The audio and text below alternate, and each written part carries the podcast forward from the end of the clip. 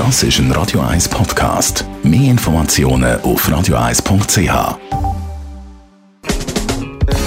Rumpelstilz Teddybär da auf Radio 1. Dr. Age. Der Vincenzo Paolino beantwortet die brennendsten Fragen rund ums Leben im Alter.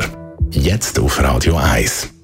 Vincenzo Paolino, unser Dr. Age. Wir haben schon mehrmals darüber geredet, über das Älterwerden und auch, wie geht man mit Respekt mit älteren Personen um.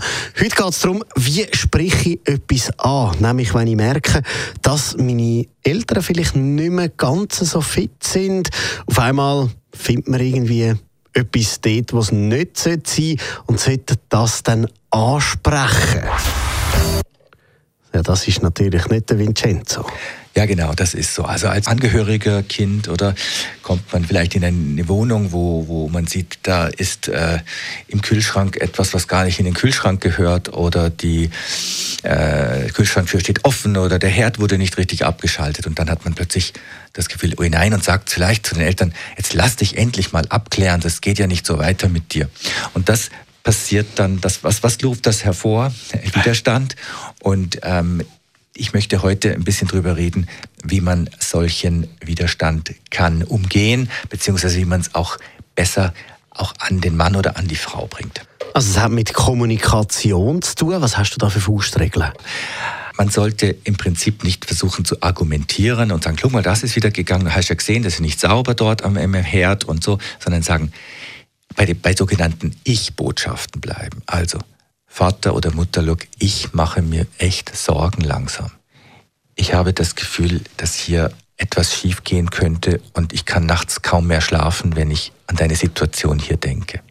Und eben die medizinische Abklärung, die kann ja nicht nur Schlechtes mitbringen, sondern dort kann es auch wirklich positive Auswirkungen haben.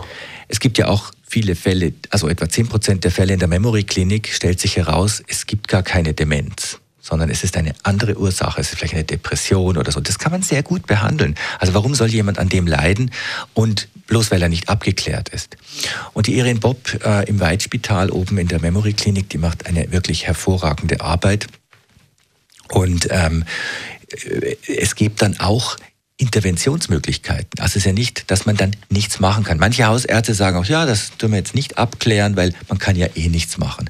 Das stimmt so nicht, sondern man soll abklären, um die Möglichkeiten, die es medikamentös gibt oder vom verhaltenstherapeutischen her oder von der Depression her, dass man das auffängt und dann am Schluss eine gute Lebensqualität haben kann, trotzdem, dass man nicht mehr alles genau gleich wie vorher. Und das weiß ich wirklich aus Erfahrung, das funktioniert. Also da hat man da nachher einfach wirklich Gewissheit.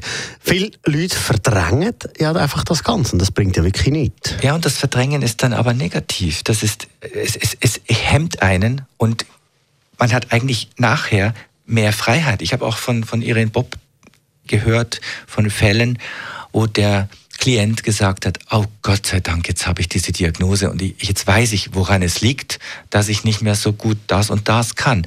Jetzt bin ich aber froh, dass ich das weiß.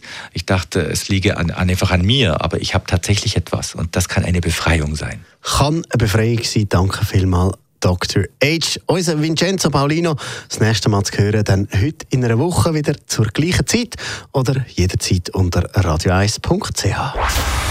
Dr. H jeden Sonntag auf Radio 1. Unterstützt von. Das ist ein Radio 1 Podcast. Mehr Informationen auf radio1.ch.